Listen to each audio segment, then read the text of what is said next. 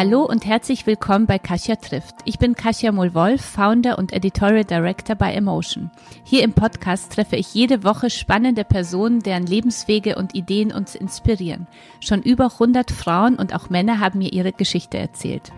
Denn mit Emotion möchten wir euch alle auf euren Wegen der persönlichen und beruflichen Weiterentwicklung begleiten und inspirieren, damit ihr ein noch glücklicheres Leben führt und vor allem eins, das zu euch passt. Und damit ihr auch nichts mehr vom Emotion Kosmos verpasst, folgt uns auf Instagram unter Emotion Magazin oder mir unter Kasia-inspired. Und jetzt geht's schon los mit meinem heutigen Gast. Hallo ihr Lieben zur neuen Folge von Kasia trifft. Heute begrüße ich die Umwelt- und Klimaexpertin Lena Tiede. Lena ist Co-Founder und General Partner beim Wagniskapitalgeber Planet A, das ausschließlich Start-up fördert, die nachweislich grün wirtschaften. Ich freue mich sehr, dass wir heute miteinander sprechen. Herzlich willkommen, liebe Lena. Danke, Kascha. Ich bin auch sehr froh, hier zu sein. Ihr lebt ja seit acht Jahren in Afrika. Mhm. Und äh, mit deiner Familie, ihr habt vier Jahre in Tansania gelebt äh, und dort an der Botschaft die deutsche Entwicklungszusammenarbeit ähm, hast du dann geleitet. Mhm. Äh, aktuell machst du ein Sabbatical ja, von deinem Job beim Bundesministerium und hast äh, gleichzeitig Planet A mitgegründet. Wie kam es dazu und was ist eigentlich die Priorität in deinem aktuellen Leben? Ja, danke. Die ähm, das Ministerium ist ein sehr familienfreundliches tatsächlich und hat mir die Möglichkeit gegeben, mit meiner Familie nach Südafrika zu ziehen, wo mein Mann dann tatsächlich äh, zurzeit die Brötchen verdiente und äh, ich die Auszeit nehmen konnte, um endlich wieder für meine Familie da zu sein, da ich in Tansania wirklich sehr eingespannt war und meine Kinder noch klein, sehr klein waren. Äh, Emilia, die kleinste, war ein Säugling, als wir nach Tansania gingen. Und ähm, das hat mir tatsächlich die zeitliche Freiheit gegeben, äh, Planet A mitzugründen. Der Initiator, ähm, Friedhof Detzner, der auch in Hamburg lebt und ein bekannter Unternehmer ist, ist mit uns schon seit langem privat befreundet. Er ist genauso leidenschaftlicher Kitesurfer wie mein Mann. Ja, okay. Und so kennen wir uns seit Jahren. Und, ähm, und ich war fasziniert von dem Gedanken, das mit ihm aufzubauen und bin jetzt sehr glücklich, Teil dieses Fünfer-Teams zu sein, das das auf die Beine gestellt hat. Wann äh, hast du gespürt, dass du so diese Begeisterung äh, für das Thema Umweltschutz hast? Das ist ja auch dein Job. Vielleicht kannst du auch ein bisschen darüber dazu erzählen, was du beim Bundesministerium äh, gemacht hast. Mhm. Aber wann kam, wann hast du gespürt, ich äh, Klimaschutz alles äh, die Umwelt, äh, etwas für die, Gutes für die Umwelt tun, äh, in diesem Bereich möchte ich arbeiten. Wann ja, war dir das klar? Das, seit ich klar denken kann, seit ich ein Kind bin. Äh, vielleicht, manchmal führe ich das darauf zurück, dass ich älteste Tochter war ähm, von vier, also drei Geschwister mhm. habe, vier, vier Kinder und immer Verantwortung übernommen habe für, mhm. für meine Geschwister und dieses starke Verantwortungsgefühl für Community, für Gemeinschaft immer schon besessen mhm. habe und tatsächlich in der Schule die großen äh, Rettet die Wale Kampagnen initiiert mhm. habe und in diversen Umweltgruppen aktiv war und ähm, das immer mein Leitstern war tatsächlich. Und ähm, ich dann politische Wissenschaften studiert habe, um die Veränderungen von Systemen besser zu verstehen. Mhm. Ähm, und ähm, ich bin dann nach dem Studium hatte ich die tatsächlich die Wahl zwischen der Unternehmensberatungswelt und der Umweltwissenschaftswelt. Ich habe sehr mit mir gerungen mhm. und habe dann aber gemerkt, dass mein Herz wirklich ähm, für die großen Fragen ähm, schlägt, Klimatransformation, Energiewende und bin dann zum wissenschaftlichen Beirat der Bundesregierung Globale Umweltveränderung in Berlin gegangen. Mhm. Ein fantastisches interdisziplinäres Gremium, was die Bundesregierung berät in, in diesen großen Fragen und habe da mehrere Jahre mitgearbeitet und habe dann ähm, festgestellt, es fühlt sich wohlfeil an, immer nur die Empfehlungen auszusprechen, aber nicht die sein, nicht zu, die zu sein, die es dann umsetzen muss. Und bin dann zu denen gegangen, die es ähm, die es machen müssen in die Exekutive und das war das Bundesentwicklungsministerium in Berlin woran hast du gemerkt, dass das Herz bei der Entscheidung Unternehmensberatung oder oder äh, also die mehr politische ähm, äh, Laufbahn im Ministerium, woran hast du gemerkt, wofür das Herz schlägt? Das frage ich nochmal, weil es, glaube ich, viele Zuhörerinnen und Zuhörer äh, in so Situationen stehen, ja, ich merke irgendwie, der Weg fühlt sich nicht mehr so richtig an oder ich habe zwei Chancen und wie, wie, wie bist du das angegangen? Mhm. Ja, es war ein schmerzhafter Prozess, äh, der mich auch Zeit gekostet hat. Ähm, ich habe sehr viel mit Freunden reflektiert, sehr viel das Gespräch gesucht, haben tatsächlich auch diese typischen Pro-Kontra-Listen geführt, die meiner Erfahrung nach zu überhaupt nichts bringen, ähm, aber ähm, dann auch sehr stark mein Why hinterfragt. Also was, was treibt mich um? Ähm, wer bin ich als Mensch, was begeistert mich und was führt dazu, dass ich gerne morgens zu dieser Arbeitsstelle gehe. Und da habe ich gemerkt, dass das halt diese übergeordneten Themen sind, die für mich wirklich ähm, ja die ganz großen Menschheitsfragen sind zurzeit. So, vielen Dank. Ihr habt, was ich wirklich äh, großartig finde, weil ich glaube, man kann sehr viel daraus lernen. Ihr Planet A sehr digital gegründet, ja, also so die also du sitzt in Südafrika, äh, das, viele sitzen in Hamburg, glaube ich, oder? Wie gründet man so ein Team, was ja bei so einem Startup sich ja schon gut äh, kennen muss? Also das finde ich ja das Wichtigste, dass man weiß, mit denen will ich gründen, mit denen äh, gehe ich jetzt durch die nächsten Höhen, aber auch die Tiefen. Wie schafft man das digital äh, richtig gut hinzubekommen? Also wie, und wie lebt ihr auch jetzt ähm, das Unternehmen? Ja, es, also es ist wirklich eine, finde ich, ganz unglaubliche Geschichte, Planet A, dass, dass wir zu fünft ein Unternehmen gegründet haben und uns bis auf wenige Ausnahmen nicht persönlich kannten. Also ich kannte tatsächlich nur Fridjof ähm, und ich hätte immer vorher gedacht, du musst vorher diese persönlichen, diesen persönlichen Connex haben und dann kannst du auch virtuell lange Wege gehen. Mhm. Aber diese persönliche Begegnung muss am Anfang stehen und ich bin eines Besseren belehrt worden. Also wir haben tatsächlich, ich konnte wegen Corona nicht reisen, war in Südafrika. Wir haben das von Anfang an, aber auch tatsächlich kurz vor Corona schon so konzipiert, dass wir eine Remote Company sein wollen, einfach weil wir jedem von uns auch die mhm. Freiheit geben wollen, zu leben und zu arbeiten, wo er möchte. Ähm, aber tatsächlich ähm, bin ich auch ganz ungläubig, wie unglaublich gut das funktioniert hat und was für eine starke Vertrauensbasis wir uns erarbeitet haben. Drei von uns sitzen in Hamburg, aber auch die sehen sich tatsächlich sehr selten ähm, physisch. Einer ist in Berlin, ein Teammitglied ist in Bukarest, ich bin in Südafrika. Aber wir sind, wir, wir mögen uns so gerne, wir sind so gern auch miteinander und äh, haben jeden Tag mehrfach virtuelle Konferenzen, wo wir uns kurz abstimmen dass das ein sehr vertrautes Verhältnis geworden ist. Und als ich sie jetzt vorgestern zum ersten Mal hier in Hamburg persönlich treffen durfte, was eine lustige Mischung aus Familienzusammenführung, äh, Business Meeting und Blind Date war, ähm, war das wirklich so, als hätten wir uns schon ewig gekannt. Mhm.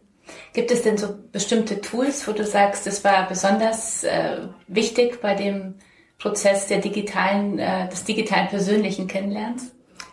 Ja, ich glaube, eine sehr, sehr stabile Internetverbindung äh, ist elementar. Es, das ja. war immer unglaublich nervig, wenn wir unterbrochen wurden, abgebrochen sind. Ähm, und tatsächlich dir die richtigen Tools zu suchen, die eine Teamzusammenarbeit erleichtern. Mhm. Das ist natürlich sowas wie Google Meets, Teams oder Zoom, mhm. wo du dich sehen kannst, äh, miteinander sprechen kannst. Für uns hat auch Slack wahnsinnig gut mhm. funktioniert, wo du einfach immer du siehst nicht nur den bilateralen E-Mail-Verkehr, du siehst halt die Kommunikation im Team. Das hat mhm. enorm geholfen. Und dann hatten wir auch noch ein sehr gutes ähm, CRM-Tool, wo wir alle gemeinsam eingespeist haben, mit wem haben wir gesprochen. Du konntest sofort okay. sehen, ah, mhm. da besteht schon ein Kontakt, da kann ich reinhaken. Das war sehr hilfreich. Mhm.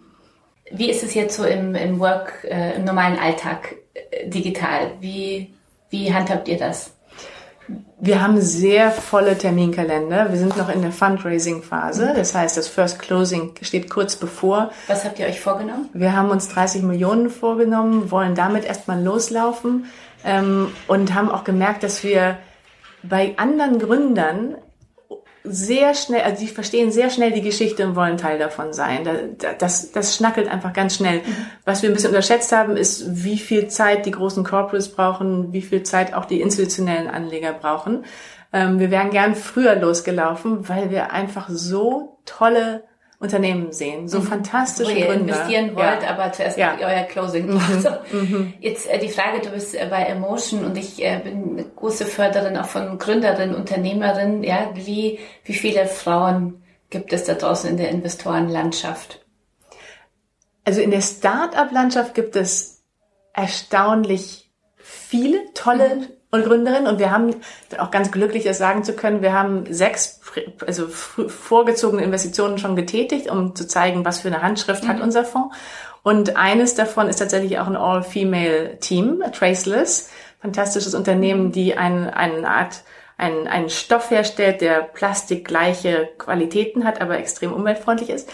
Ähm, wo die ganzen ich, Unternehmen äh, stellen wir dann in den Shownotes des Podcasts ja, mal vor für unsere Zuhörer und Zuhörer. Sehr gerne. Ähm, wo ich nach zwölf Monaten Fundraising jetzt doch mit einer gewissen ja, Erstaunen drauf gucke, ist tatsächlich eher die Investorenseite.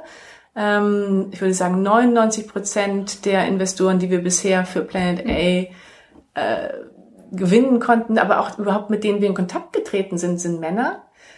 Und da stellt sich natürlich schon die Frage, warum ist das so? Äh, wo ist das Geld? Ähm, ist das tatsächlich immer noch so sehr ausschließlich in den Händen der Männer? Wo sind die engagierten Erbinnen, die ähm, ja, die, erfolgreichen die, die erfolgreichen Unternehmerinnen, genau, die sagen, und in diese Zukunft will ich investieren. Mhm. Äh, und ich habe mir jetzt tatsächlich vorgenommen, dann nochmal ganz gezielt äh, zu schauen, ob wir da nicht noch mehr Verbindungen herstellen mhm. können. Mhm.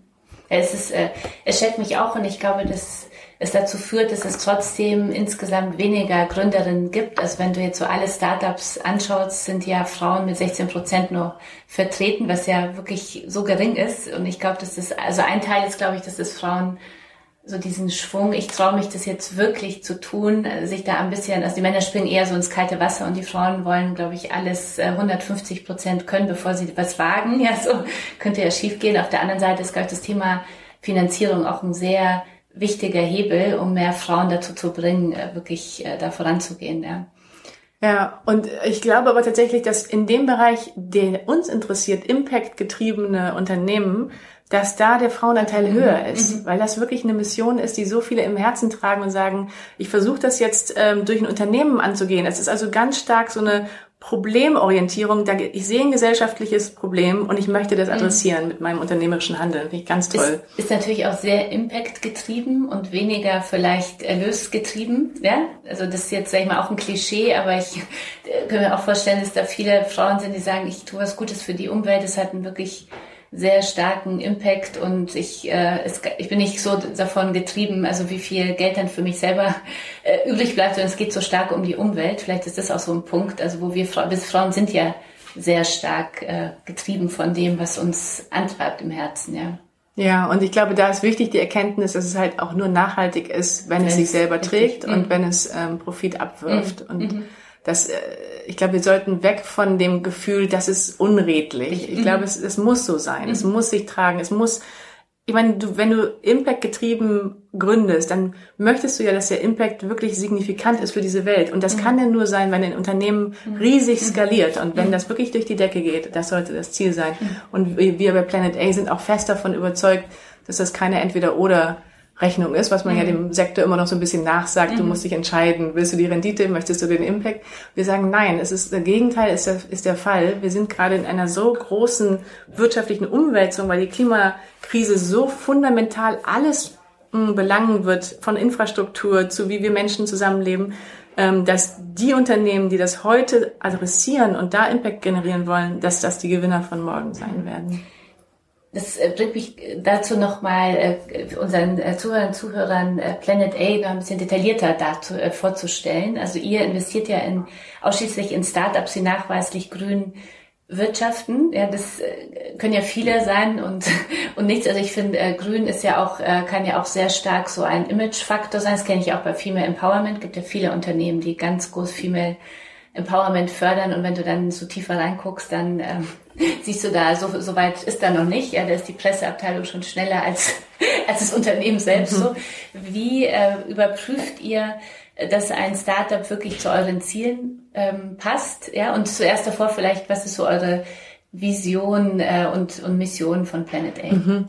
Wir investieren in sehr frühphasige Unternehmen, äh, man nennt das Seed Stage, ähm, in ganz Europa die etwas Fantastisches im Umwelt- und Klimaschutz machen äh, und auch skalierbar sind. Mhm.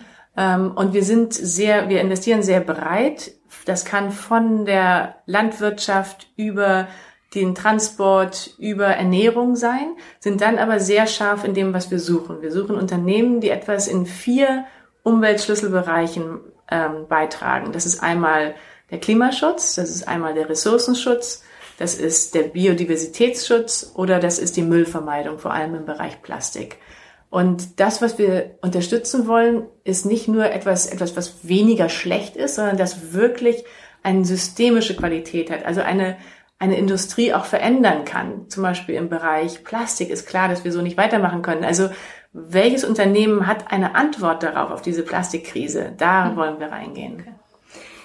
Wie, jetzt muss ich kurz zu Plastik fragen, weil wir sind natürlich ganz stolz, ist ja auch ein, ein Unternehmen von euch vorgestellt haben, White äh, Plastic in Emotion in Neuland. Erzähl mal doch äh, ein bisschen was zu diesem Unternehmen. Ja, auch ein ganz tolles Unternehmen äh, aus, aus Hamburg, ähm, die sich gesagt haben, wie kann das sein, dass wir diesen fossil-basierten Kunststoff immer als Müll betrachten. Das ist ja eigentlich ein Wertstoff, ist ja eigentlich eine Ressource, die wir nutzen müssen. Und ähm, wir wollen weg davon, dass dieser Müll in der Natur landet. Es ist ja wirklich erstaunlich zu sehen, dass weltweit nur neun Prozent des Plastiks überhaupt recycelt werden. Der Rest landet in, in Deponien, in illegalen äh, Dumpsites und halt auch in den Ozeanen und in der Natur. Und Wild Plastic hat es sich zur Mission gemacht, dieses Plastik aus der Natur aufzusammeln. Die partnern dann mit NGOs, zum Beispiel Haiti, Indonesien, und dieses Plastik in den Ressourcenkreislauf zurückzuführen. Und sie produzieren damit neue Produkte. Jetzt äh, anfänglich ähm, die berühmten Wild Bags, die Trash, also Müllbeutel, die mhm. wirklich auch vom Design fantastisch sind, finde ich persönlich. Und, ähm, und wir haben ein, eine Lebenszyklusanalyse für Sie gerechnet, ähm, die belegt hat, dass diese Müllbeutel 70 Prozent weniger CO2-Emissionen emittieren als der konventionelle Müllbeutel im, im Regal. Und das Tolle ist, dass das Otto auch so überzeugt hat, dass Otto jetzt seine gesamten ähm, pa ähm, Pakete, seine Plastikverpackungen für seine Pakete auf Wildplastik umstellen wird. Und Wildplastik kann man auch bestellen. Also jeder von uns kann es einfach ganz äh, einfach über die Internetseite bestellen. Genau. Für sich. Ja. Ja. Wie, äh, ihr arbeitet ja mit eigenen Wissenschaftlern äh, zusammen, die äh, genau überprüfen, dass alle Werbeversprechen äh, dieser Unternehmen wirklich eingehalten werden. Wie, wie funktioniert das und warum ist es wichtig für unsere Zukunft? Ja, danke für die Frage. Es ist ähm, im Kern wirklich dessen, was ich mache bei Planet A. Ich bin verantwortlich für diese Impact-Bemessungsmethode ähm, und glaube, dass wir da sehr viel besser werden müssen. Wir bei Planet A steht das wirklich im Zentrum dessen, was wir tun, dass wir sagen, wir wollen die Evidenz dafür erbringen ähm, und den Impact quantifizieren dessen, was, was diese Unternehmen in die Welt bringen. Und wir tun das über die ähm, Lebenszyklusanalysen. Das ist ähm, eine wissenschaftliche Methodik, wo du dir ein Produkt, einen Service anguckst und wirklich von der Extraktion der Materialien ganz am Anfang über die Benutzung, über den Transport bis hin zum Ende des Lebens dieses Produktes oder Services anguckst, welche Material- und Emissionsströme gibt es? Und dann sehr gutes Bild davon kriegst, wie gut ist das eigentlich, also sehr holistischen Eindruck der, der, des, des Umweltfußabdruckes kriegst, nicht nur im Bereich Klimaschutz, äh, also Emissionen, sondern auch äh, wie viel Landfläche verbraucht dieser Service, wie viel Wasserressourcen braucht das und dann kannst du es vergleichen mit dem, was schon auf dem Markt ist und weißt halt sehr genau, wie viel besser das ist. Okay. Und wir haben etwas, ähm, was meines Wissens noch, ähm, noch kein anderer VC in Europa hat. Wir haben dieses wissenschaftliche Team, das bin einmal ich und dann ist es mein Kollege, der ein Senior äh, Lebenszyklus-Analyst von der Universität Hamburg ist. Ähm, und wir berechnen... Senior, sag nochmal, neuer Titel, lerne ich jetzt auch dazu, Senior Lebens... Lebenszyklus-Analyst okay. oder Lifecycle Assessment okay. Analyst. Und der halt äh, mit äh, Hilfe großer global genutzter Datenbanken berechnen kann den, den Fußabdruck dieses Produkts. Und da macht dann schon einen Unterschied, ob das der Kunststoff aus Mazedonien oder aus Albanien kommt. Also so granular ist das. Es ist sehr mhm. aufwendig. Das ist auch keine neue Methodik, ähm, aber ähm, die ist sehr anspruchsvoll und teuer für die Startups. Das heißt, die Hürde für Startups da reinzugehen ist sehr hoch. Mhm. Und wir bieten das als Service an, auch natürlich, um unsere Investitionsentscheidungen darauf zu basieren, aber auch dann als Service für unsere Portfolio-Companies, ähm, damit dann mit breiter Brust nach draußen gehen zu können und zu sagen, wir haben nicht nur diese Werbeversprechen, wir haben auch die Daten im Hintergrund, die das belegen. Gab es denn für den äh, Hauptinitiator von Planet A so einen Moment, wo er selber entschieden hat, äh, ich gründe jetzt Planet A? Was, was ist so eure ja. Geschichte. Ja, Friedjof ähm, hatte tatsächlich, er ist ja erfolgreicher Gründer von Jimdo und hat das von drei Jungs vom Bauernhof auf 250 Mitarbeiter hochgezogen und ähm, hatte dann seinen Aha-Moment, als er für die Deutsche Welle äh, Founders Valley drehen durfte und 120 Drehtage in Asien hatte, wo er Unternehmer vor Ort interviewen durfte und über diese unternehmerischen Ansätze Zugang hatte zu den Problemen, die diese Unternehmer adressierten. Und dann plötzlich mit dem mit dem Müll sammelnden Jungen auf der Müllkippe in Bangladesch stand oder mit dem Farmer in Indien, der sich umbringen wollte, weil wegen des Klimawandels schon die dritte Ernte eine Katastrophe war, war plötzlich ganz nah dran und kam mit diesem Bewusstsein nach Hause zurück nach Hamburg. Ich will das, was ich kann, nutzen, um diese Probleme zu adressieren und hatte dann tatsächlich die, die Idee, ähm, über Planet A, also über frühphasiges Kapital, diese Wirtschaft von morgen mit beeinflussen zu wollen. Mhm hat ja sehr viel mit unternehmerischer Verantwortung auch zu tun, mhm. finde ich. Also zu gucken, äh, was, wie investiere, also was mache ich mit meinem Unternehmen und was äh, hinterlässt es selber für einen Fußabdruck dann für die anderen. Äh, was ist, was bedeutet für dich so unternehmerische Verantwortung?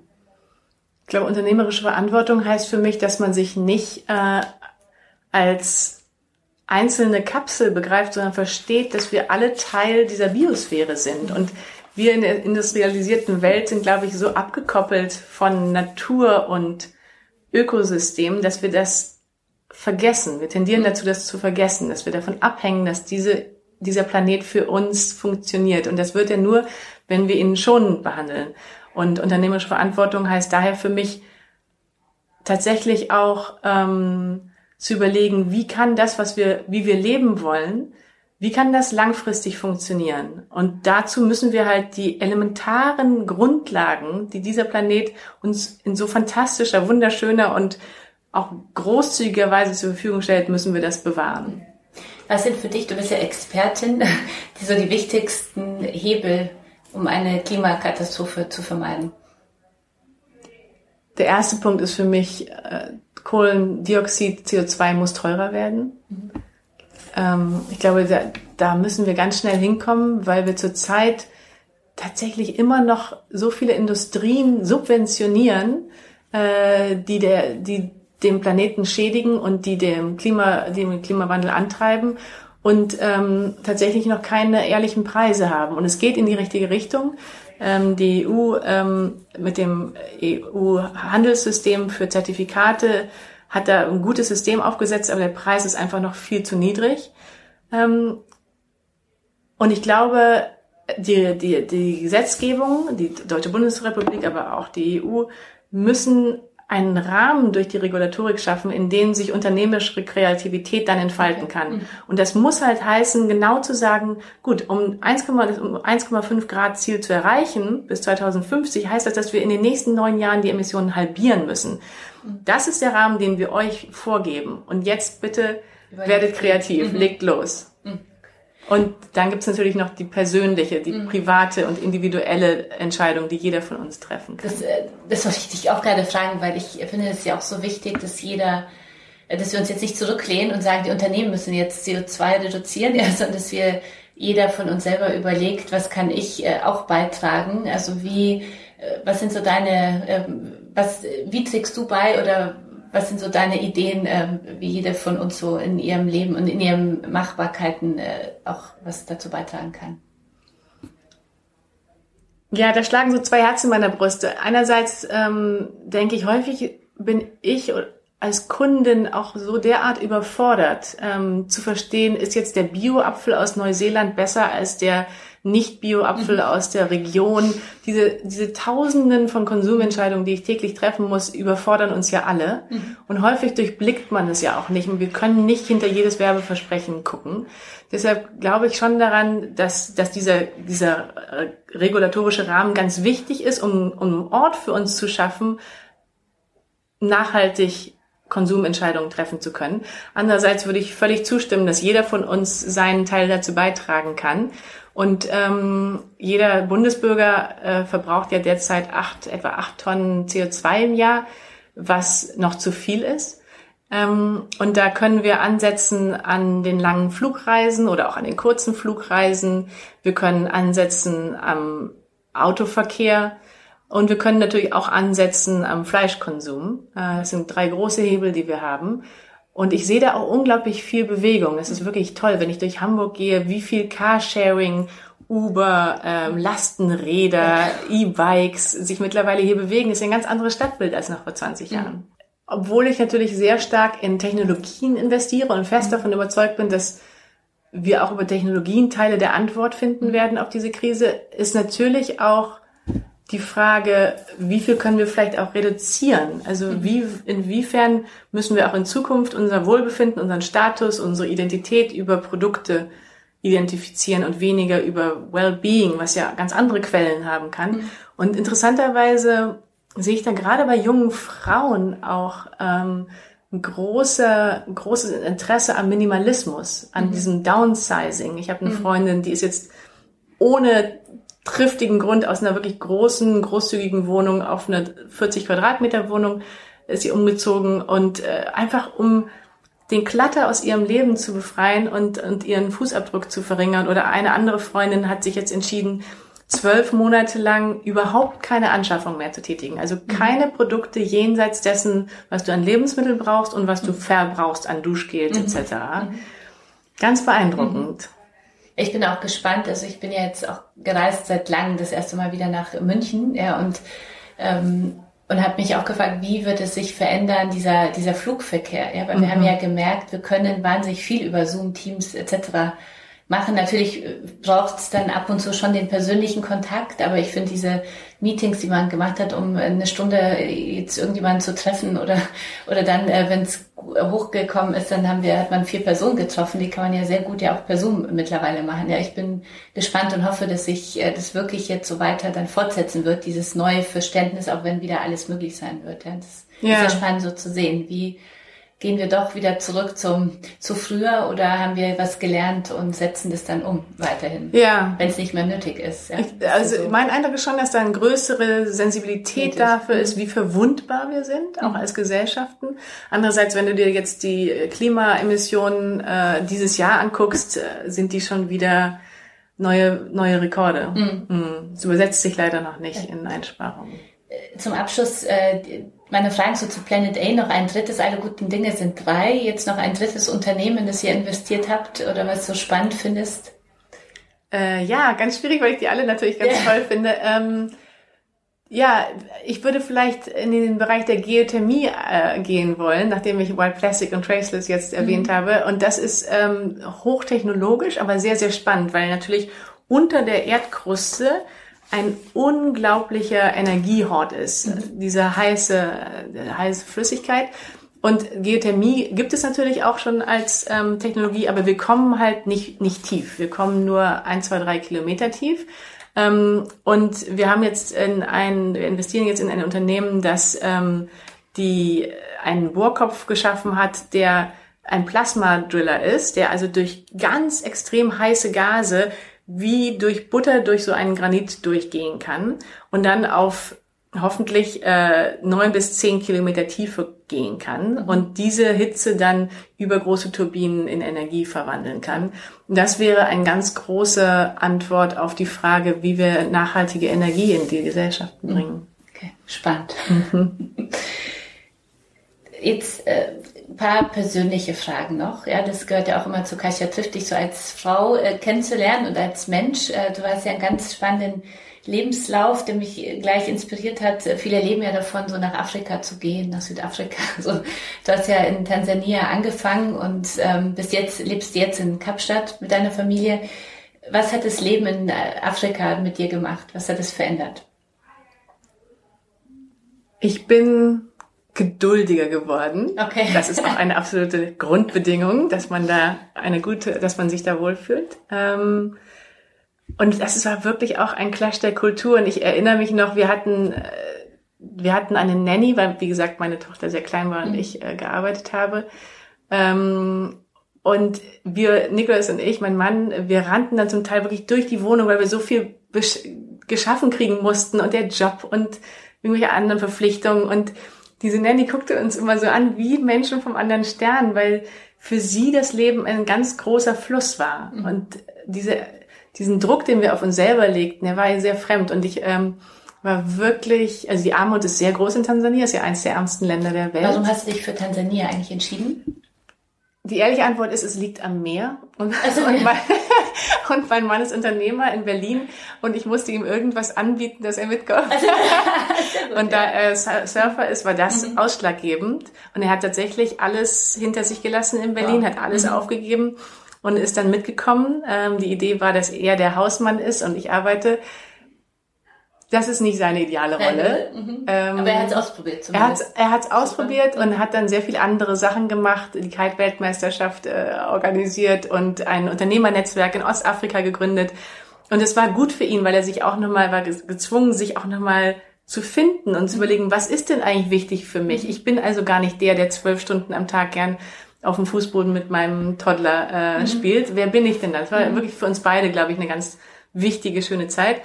Ähm, und ähm, ich, ich habe erlebt, ähm, wie Menschen sehr zufrieden sein können und trotzdem ganz wenig haben. Mhm. Das fand ich sehr faszinierend, weil, weil ich es in Deutschland manchmal genau andersrum erlebe.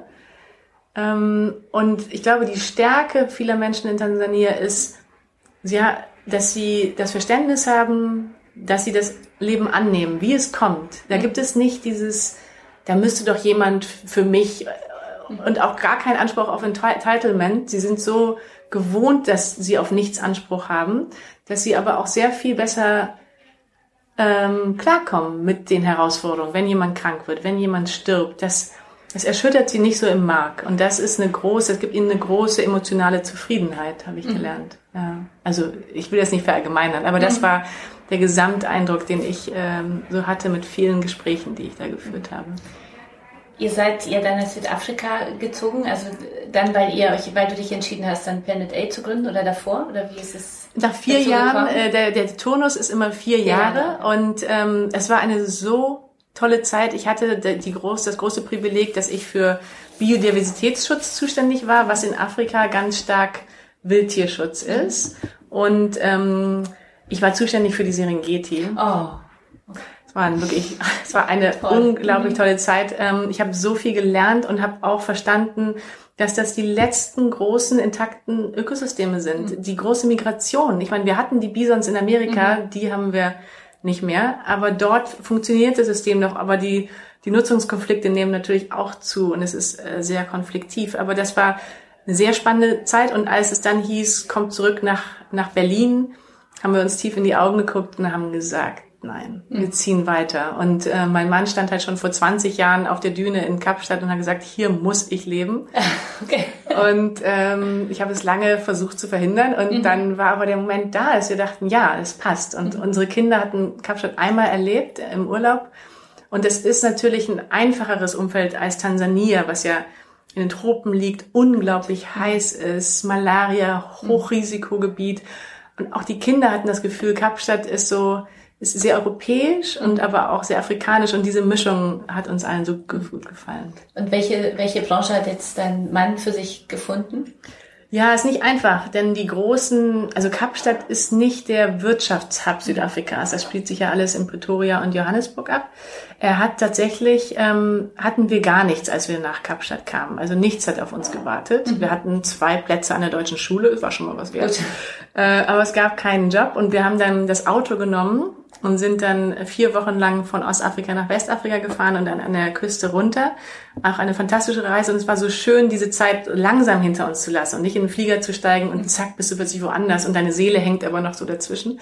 Ähm, und als wir dann in Kapstadt waren, haben wir uns erstmal eine kleine Airbnb gesucht und er hat dann geguckt, was kann er auf die Beine stellen und hat dann zwei Sachen gefunden. Einmal ist er ähm, ist er, ähm, managt er eine, ein Unternehmen mit, was ein, ein Europäer führt und die produzieren Slides, also PowerPoint-Präsentationen für die großen Unternehmensberatungen in Europa. Mhm. Also der Unternehmensberater kritzelt abends seinen mhm. Slide dahin, dann schickt er das über Nacht runter nach Kapstadt und dann kommt am nächsten Morgen diese fantastische Corporate Identity Slide zurück.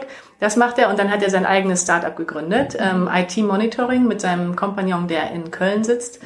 Und, ähm, und, und daher arbeitet er sehr viel, ja. weil er diese zwei Hüte gerade auf okay. hat. Und wie macht ihr das dann mit, äh, mit der Erziehung? Wie teilt ihr euch die Care Arbeit auf? Nachdem wir in Tansania wirklich unglaublich viel Hilfe hatten, denn das kommt ja mit dem Botschaftshaus schon mhm. mit, ähm, haben wir gesagt, oh, wir würden einfach so unglaublich gern niemanden im Haus haben und haben uns dann auch dagegen entschieden, obwohl Emilia da auch erst vier, fünf Jahre alt war, als wir nach Kapstadt gingen. Mhm.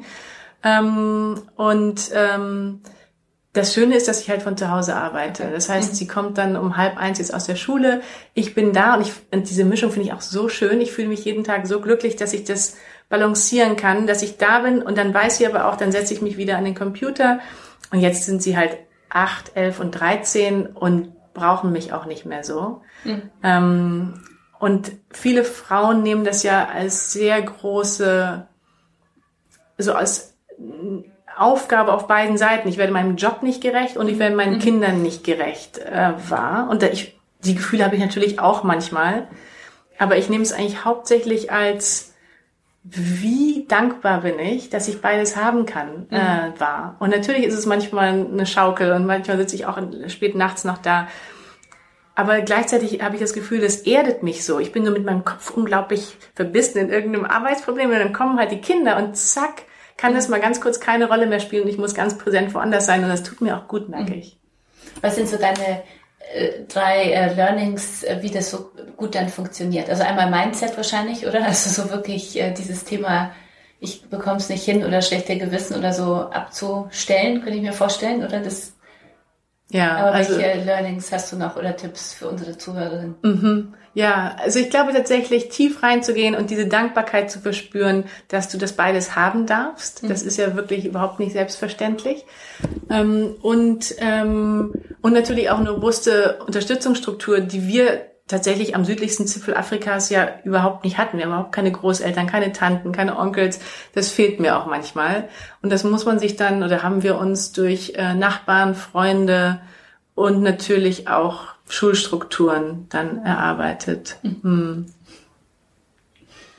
Wann kommst du äh, richtig in Flow? Bei den vielen Themen? Ja, schöne Frage.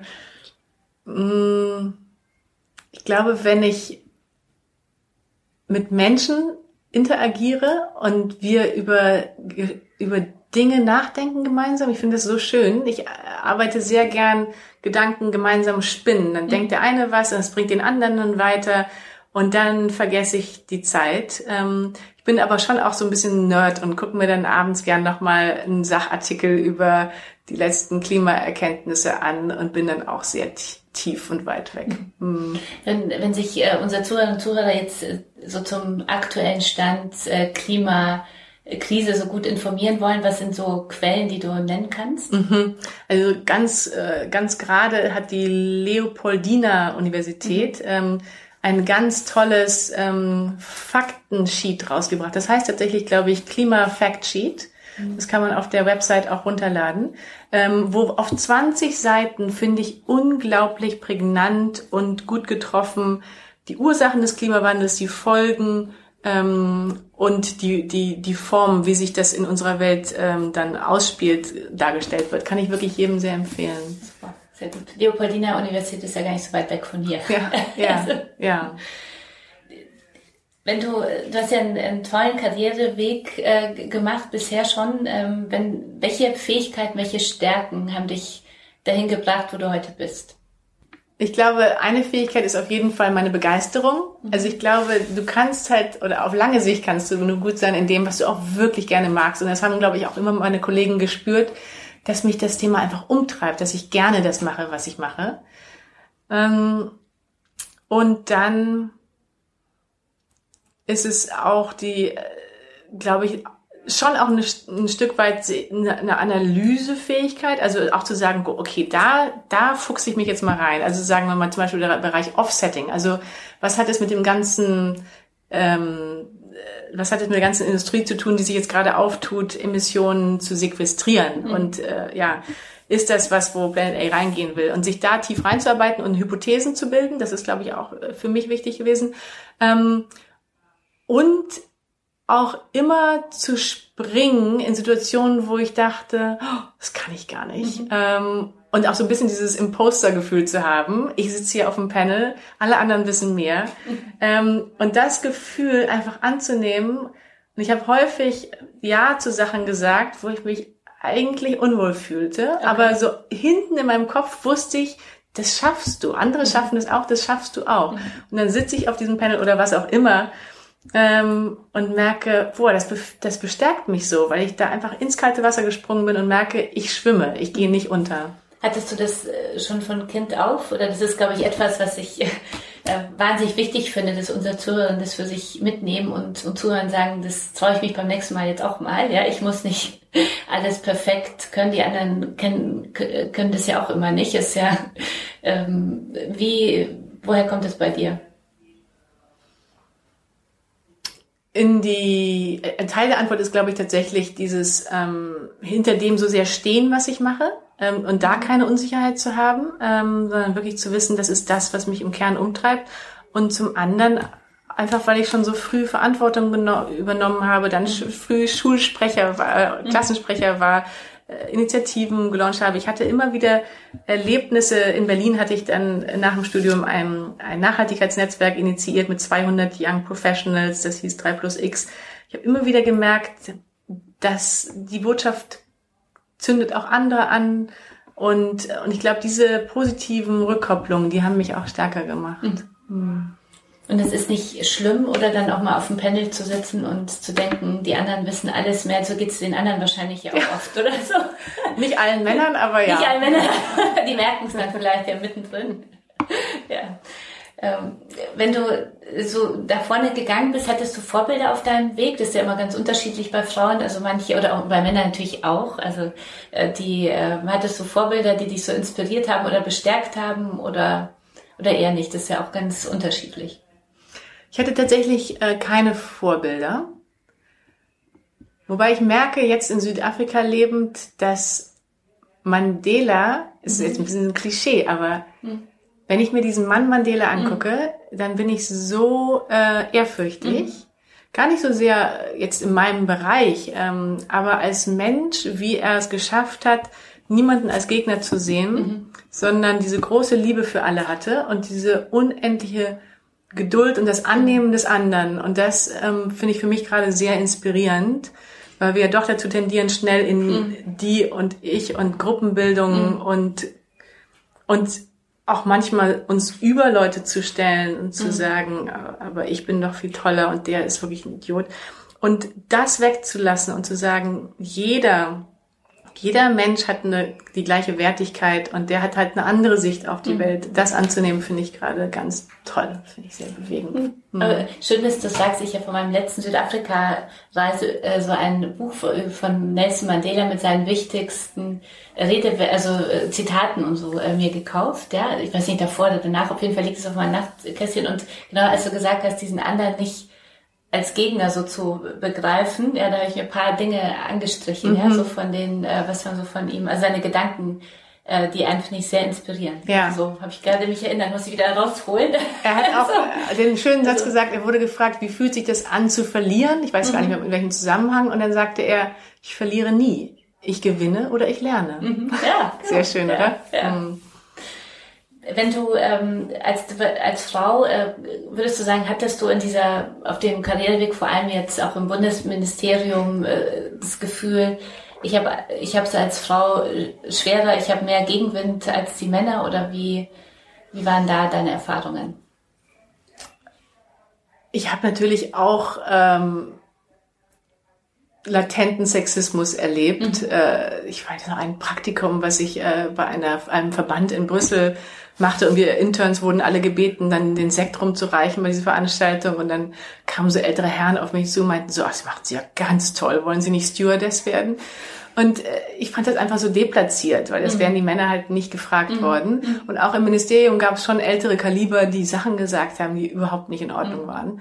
Ähm, aber dass mir das sozusagen in meinem Werdegang geschadet hätte, habe ich nie den Eindruck gehabt. Und mhm. im und das Bundesentwicklungsministerium ist auch wirklich enorm sensibel für diese Sachen und haben ganz stark den Drang, Frauen nach oben zu mhm. bringen. Es sind sehr viele junge Kolleginnen von mir jetzt äh, Referatsleiterinnen geworden.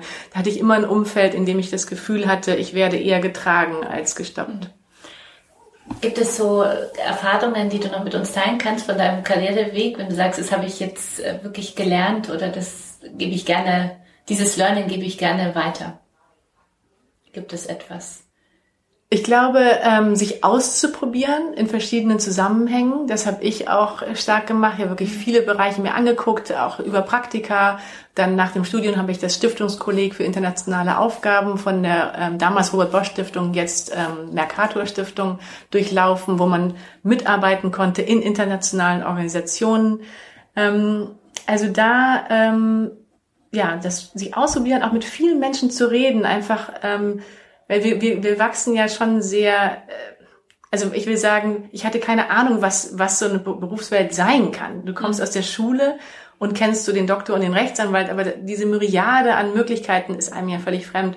Und da ein bisschen reinzugucken, das würde ich sehr, und dann auch vielleicht mal den Blick von draußen auf Deutschland zu suchen. Ne? Wie mhm. sieht dieses Deutschland eigentlich aus, wenn man sich nicht mehr mittendrin befasst, sondern mal diese Internationalität zu suchen, das würde ich immer unterstützen. Gibt es etwas, was du deinem 18-jährigen Ich nochmal gerne mit auf den Weg geben würdest, wenn du so zurückblickst auf die 18-jährige Lena? Da warst du in Berlin dann, ja? Ähm, nee, 18, da war ich, äh, habe ich gerade angefangen zu studieren in Heidelberg. Okay. Nicht, nicht so hart mit mir selber zu sein. Mhm. Ähm, und auch nicht nicht so viel zu bewerten, ähm, sondern eher anzunehmen und zu, zuzuhören und zu gucken und zu mhm. lernen. Diese, diese Geduld mitzubringen, diese Offenheit für Erlebnisse, Personen noch stärker zu haben. Sehr schön. Vielen Dank. Vielen Dank für das schöne Gespräch, liebe Lena. Danke, hat mich auch sehr gefreut. Ähm, ganz, ganz viel Erfolg äh, für Planet A und deine, deine künftigen Projekte und Investitionen, die für unsere Zuhörer und Zuhörer äh, mehr zu Planet A und auch zu den, den ähm, Startups, von denen du erzählt hast, gibt es dann in den Shownotes bei uns äh, zum Podcast. Hast du so zum Abschluss noch ein Lebensmotto oder einen Glaubenssatz, der dich durchs Leben begleitet, den du vielleicht mit uns noch teilen willst als Schlusswort? Das ist schwer.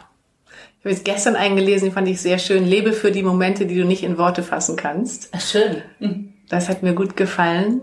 Ähm, Toll, dass du dir das auch gleich merken kannst. ich muss mir sowas immer aufschreiben. so. Ja, ich glaube, ja, äh, genau, diese Magie des Lebens ist wahrzunehmen und ähm, das, das, ja, und nicht immer nur den nächsten Schritt zu sehen. Das ist, glaube ich, das war für mich auch wirklich großes Learning, weil ich eine sehr planende Person bin und immer in der Zukunft lebe und mich wirklich, wirklich bewusst immer in den Moment zurückzuziehen. Das ist gerade das, woran ich arbeite. Vielen, vielen Dank, alles Gute und äh, genieße jetzt die Zeit, die vier Wochen hier in Deutschland. Dankeschön. Bleibt connected mit dem Emotion Kosmos und folgt uns auf Instagram, Facebook, Twitter, LinkedIn und Pinterest. Oder meldet euch für unsere Newsletter an, zum Beispiel zu meinem persönlichen auf einen Kaffee mit Kasia oder dem Working Women Newsletter meiner Kollegin Julia Möhn oder ganz neu meldet euch für Hot Bowl an, den ersten aktuellen Newsletter für Frauen. Anmeldung unter emotion.de slash newsletter. Alle Links auch immer in den Show Notes.